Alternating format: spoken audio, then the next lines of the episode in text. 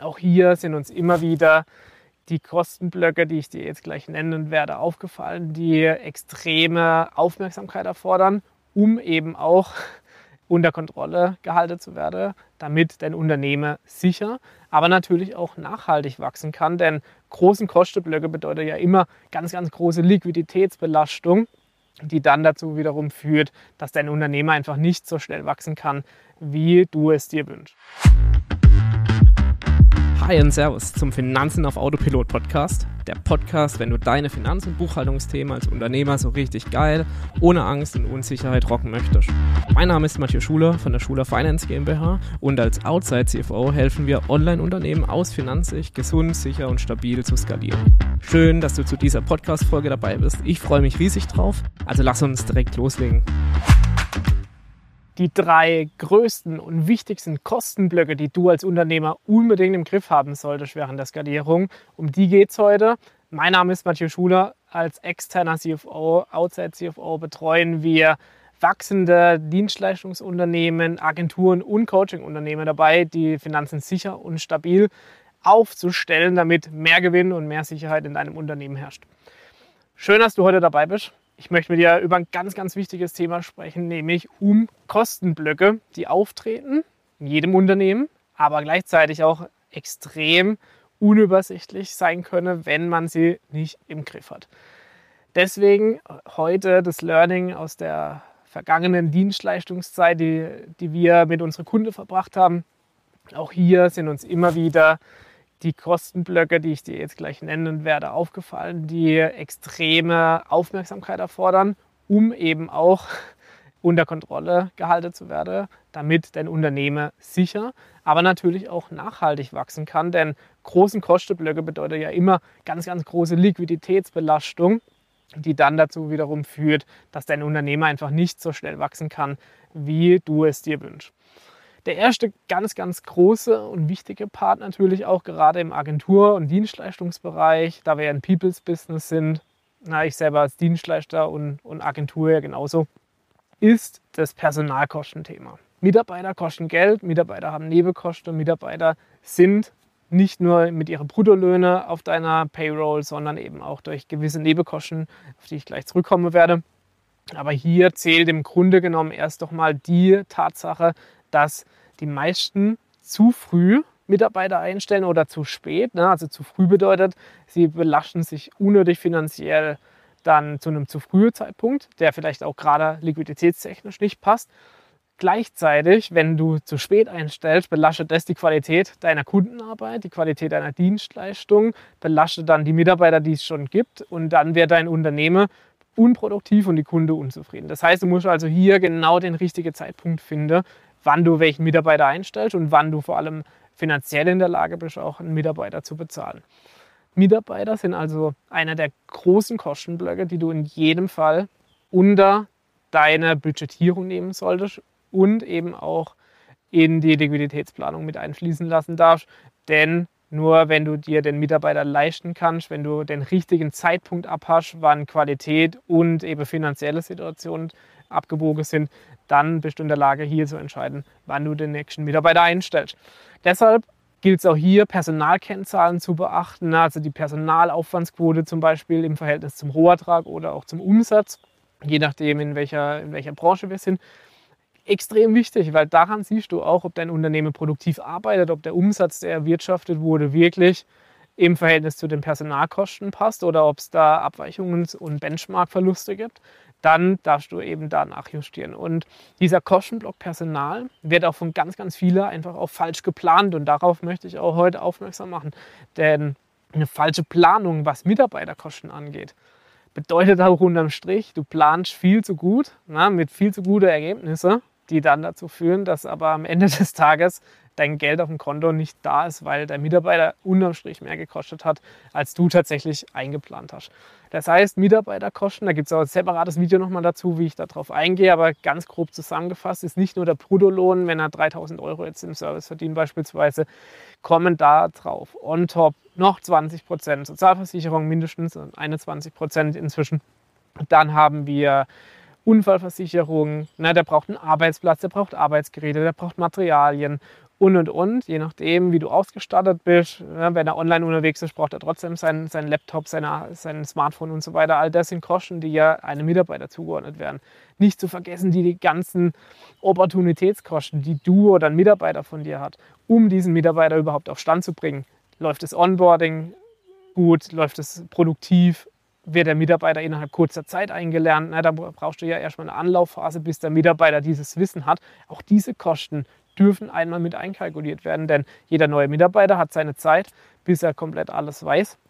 Und diese Zeit sind eben Lehrkosten, die der Mitarbeiter produziert. Also auch hier gibt es einiges zu beachten, na, wie du deine Mitarbeiter richtig budgetierst. Dazu gibt es ein separater Part von mir. Und jetzt möchte ich aber gleich auch auf das zweite Thema eingehen, nämlich neben dem Posten Mitarbeiter sind natürlich gerade hier bei uns als Online-Unternehmen auch die IT und die Infrastruktur extrem relevant. Denn, wie ich gerade eben schon erwähnt habe, na, neben unsere normale Arbeitsutensilien wie Laptop und Geräte, Kameras und Handys und so weiter, gibt es natürlich auch noch weitere Faktoren, die dein Ergebnis dann beeinflussen und auch deine Liquidität entsprechend. Zum Beispiel Software-Tools. Wir kennen Unternehmen, wir haben Unternehmen in unserer Unternehmensbetreuung, also als Outside CFO, bei denen wir mehrere tausend Euro tatsächlich jährlich jetzt einsparen, weil Software-Tools liefen. Die liefen ja aber ins Leere, weil sie keiner mehr verwendet hat, die vor zwei Jahren gebucht wurde. Hast du oder wann hast du zum letzten Mal mal durchgeschaut, welche Abos an Software-Tools oder an Software du im Einsatz hast? die vielleicht schon ein Jahr laufen, zwei Jahre laufen oder wenn es sich länger gibt, auch schon drei, vier Jahre laufen.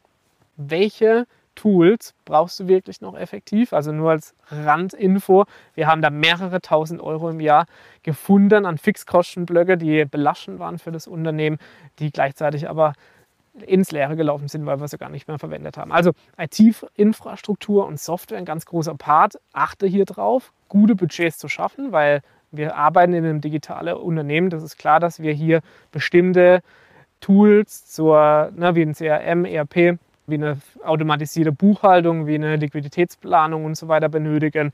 Das ist alles klar die darfst du auch einsetzen, aber budgetier das und schau darauf, dass du diese Kosten immer mit einkalkulierst. Beispielsweise, wenn du mit Mitarbeiterlizenzen arbeitest in diesen Softwares, dass du natürlich auch mit steigenden Mitarbeitern diese Lizenzen mit einplanst und und und. Ne? All das führt ja letztendlich dazu, dass deine Kosten weiter steigen werden in Zukunft.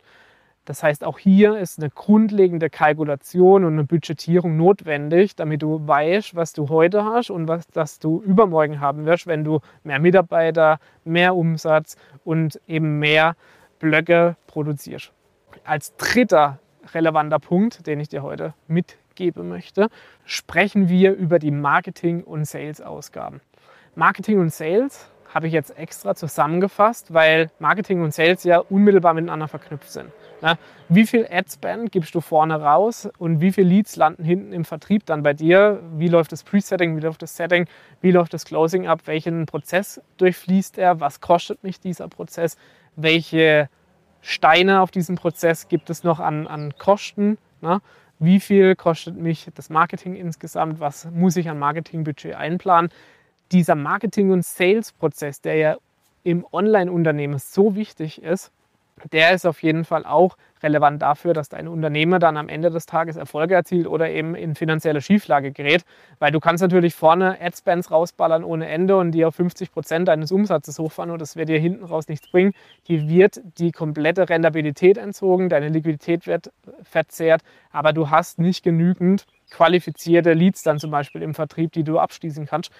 Also unterm Strich bringen dir dann hohe Adspends auch nichts, wenn im Vertrieb hinten nicht gut gearbeitet wird. Das heißt, du darfst hier auch die Balance finden und gut planen, wie viel Adspend brauchst du aufgrund von Erfahrungswerte, auch aufgrund deiner Kennzahlen aus Marketing und Sales dann, ne? also die auch unbedingt immer mit reinfließen lassen in dein Gesamtkonzept, wenn es dann um Finanzen geht. Und wenn du diese Kennzahlen damit einfließen lässt, dann basierend auf Erfahrungen, die du machst, basierend darauf würde ich in Finanzen immer das Ganze dann darstellen, wie wirkt sich das auf die Abschlüsse aus, wie viele Kunden kommen rein, wie viele Dienstleistungen verkaufe ich, ne, wie viele Produkte von mir gehen raus? Und wann kommt das Geld dafür rein. Und dann hast du natürlich die drei wesentlichen Kostenblöcke, die für dich relevant sind, dann im Griff. Und wenn du die im Griff hast und du nicht davon abweichst, dann kann dein Unternehmen nur rentabel laufen, denn dann gibt es keine Faktoren, die dir in der Höhe zumindest das Ergebnis so krass beeinflussen werde, dass du hier plötzlich unrentabel arbeiten wirst oder das völlig aus dem Ruder läuft. Und dann, wenn du diese Budgets für diese Blöcke einhaltest, wird es nicht so sein, dass deine Amex plötzlich explodiert und nächsten Monat da ähm, das Doppelte an Amex-Gebühren oder an Amex-Kosten letztendlich abgebucht wird von deinem Konto, sondern dann hast du plötzlich die Möglichkeit, alles zu tracken, genau zu wissen, was wann von deinem Konto abgeht, weil du die Budgets kennst für die einzelnen Kostenblöcke, wann die abgebucht werden, wann die bezahlt werden müssen. Und genau so läuft das Finanzkonzept. Du machst eine Planung auf Ergebnisebene, du planst deine Kostenblöcke, du planst deine Umsätze und dann wird eben das Ganze in die Liquiditätsplanung übergeben. Und diese Liquiditätsplanung zeigt dir dann, wie sich dein Kontostand entwickelt. Heute ging es darum, auf diese drei wesentlichen Kostenblöcke für dich als Agentur, Dienstleister oder Coach einzugehen. Hier einmal das Bewusstsein darüber zu schaffen, dass du diese unbedingt kontrollieren solltest, dann unbedingt auch in Kennzahlen verfassen solltest, weil nur durch diese Kennzahlen merkst du auch, bist du hier im Gleichgewicht mit alle anderen Dinge, bist du auch vielleicht im Gleichgewicht mit deinen Mitbewerber in der Branche oder gibt es da irgendwie noch Lücken, die du, die du füllen darfst? Arbeitet dein Unternehmen produktiv? Habe ich genug Umsatz im Verhältnis zu dem, was ich an, an Adspends zum Beispiel reingebe. Und all diese Dinge wird dir eine gute finanzielle Übersicht verschaffen, um dein Unternehmen noch besser zu kennen, noch besser zu steuern und damit eben auch noch weiter skalieren zu können. Ich freue mich, wenn du meinen Kanal abonnierst. Bleibe unbedingt dabei. Freue mich drauf. Dein Outside CFO